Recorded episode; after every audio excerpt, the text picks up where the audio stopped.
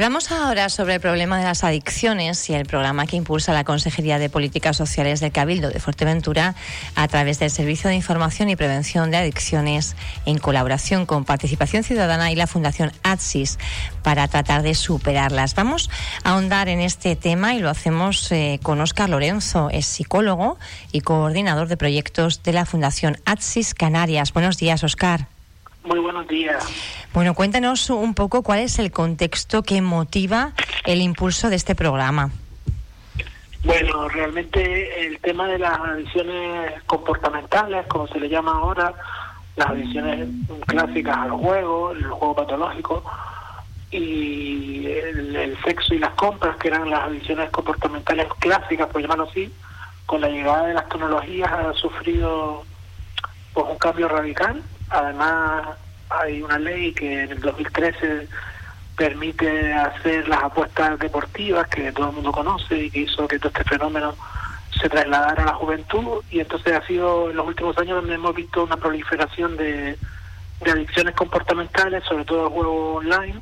que empieza a afectar de una forma más significativa, más llamativa a los jóvenes, fenómeno que antes no observábamos, ¿no?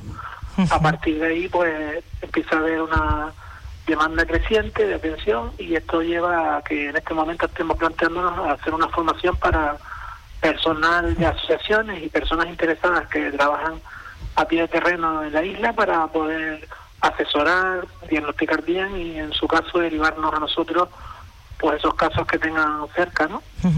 Cuando hablamos de un incremento en, eh, la demanda eh, de este tipo de, formación eh, y que evidencia lógicamente el incremento en este tipo de, comportamientos, no sé si hay cifras ya. Podríamos destacar en porcentajes, por ejemplo, en, jóvenes en edades más o menos tempranas, qué población puede estar afectada por este comportamiento. Mira, eh, cuando estamos hablando de, adicciones al juego o de adicciones a la a la tecnología estamos hablando de fenómenos diferentes. Cuando estamos hablando de adicción a juego patológico, las cifras varían mucho. Eh, últimamente nunca se hacían estudios con población joven sobre estos aspectos y en los últimos años están incrementando la, los informes y están viendo como que hay un incremento progresivo de la adicción al juego en personas jóvenes menores de 25 años, que era una cosa sorprendente. La adicción al juego a nivel mundial, los estudios hablan de que no supera el 2,5%, pero los últimos estudios del Ministerio sobre la conducta adictiva al juego, estudiado con indicadores y encuestas que miden el, el diagnóstico sin que el joven entienda que lo que se está evaluando es la adicción, pues sí está dando datos mucho más elevados, en torno al 24% ya tienen indicadores que podían apuntar a una adicción al juego. Con lo cual Eso a nivel estatal. A nivel estatal. O sea, el 24% de los jóvenes menores de 25 años. tendrían un juego que se aproxima a un juego patológico. Lo que pasa es que eh, nadie pide ayuda sobre las adicciones al principio, en los primeros años, porque todo el mundo tiene la fantasía de que la puede controlar de alguna manera. los, datos cambian según estudios, según los indicadores que miden. hay estudios que hablan de un 10 un 14 y hay estudios que dan datos mucho más altos que no sé si son tan reales. Es difícil, pero lo que sí se puede constatar eh, es ese incremento. Eh, entiendo que también eh, fruto de la pandemia, de ese confinamiento durante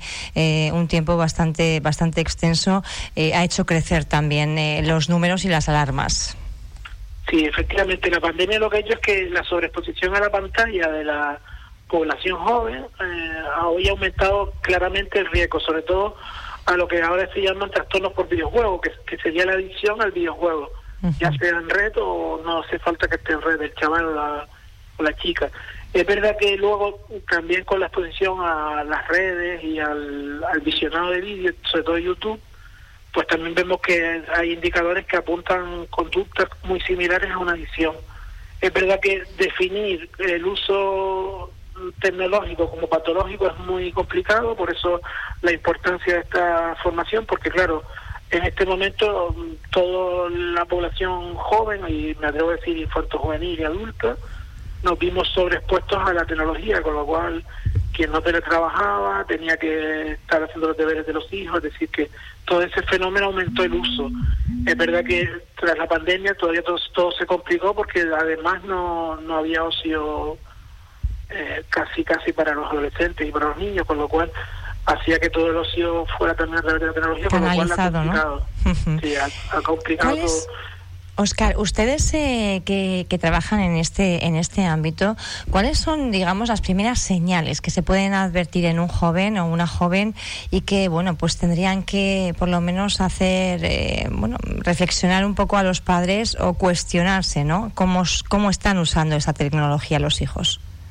Sí, cuando hablamos de, juego, de apuestas, es más fácil darse cuenta, porque las primeras veces que te das cuenta que te han ellos mismos cogido la tarjeta y han hecho un gasto significativo, ya es un tema de alarma. Pero cuando estamos hablando, por ejemplo, de los videojuegos o del visionado de redes o el Twitch o cualquier eh, plataforma en la que ellos estén profundamente metidos, lo primero que se observa no es tanto un gasto económico, sino un cambio conductual del menor, es decir, el, tu niño de repente se empieza a aislar, ya pierde hábitos que antes tenía, pierde también la, noción del tiempo cuando está con la tecnología, se vuelve más irritable, mm, han abandonado ciertas cosas que antes les gustaban, no porque no les gusten, sino porque están todo el rato pensando en seguir con la partida, mejorar, si están apostando por recuperar el dinero, etcétera. Con lo cual hay un cambio en el temperamento y en el aislamiento que se observa del menor y claro, luego también es verdad que muchas veces, eh, si la familia tiene poco tiempo, que no ha sido el caso de este confinamiento, pero cuando recuperamos la vida normal, cuando pasa uno mucho tiempo fuera de casa, no se da cuenta de que a lo mejor te dice que está haciendo los deberes, pero está realmente jugando, con lo cual todo esto agudiza que la falta de control mm, lleve que el peligro sea mayor.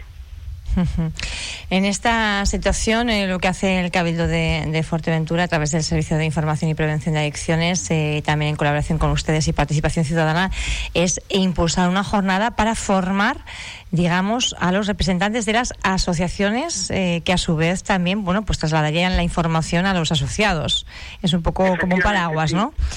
Sí, es una especie de cadena donde intentamos que las personas que responsables o que tienen cargos dentro de las entidades o simplemente hacen servicio dentro de esas entidades puedan tener la información adecuada para no solo detectar adecuadamente, sino también no dar falsas informaciones y tener una información más veraz que permita que la población esté bien informada, que los, asociados que, que a ellos se dirigen pues tengan una información adecuada y a la misma vez también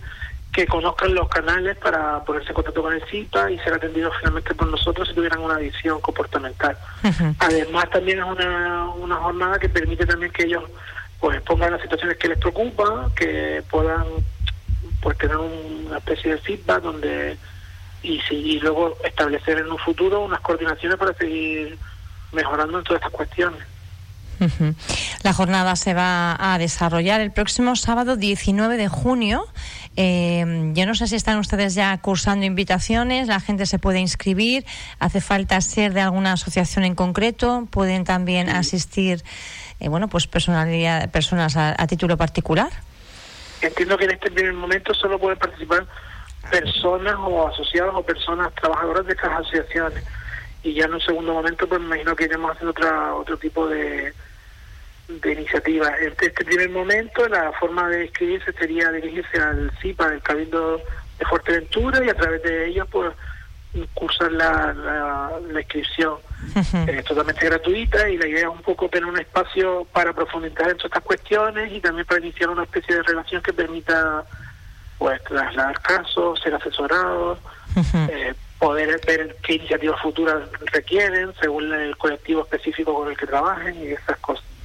Y también que llegue la información a las familias, que al final, bueno, pues son los principales centros de, educación de, nuestros eh, jóvenes, ¿no? Efectivamente, efectivamente. La familia al final es el que es el motor de todo esto, al final es quien puede, en estados iniciales del problema, lo puede reconvertir muy fácilmente con el asesoramiento adecuado.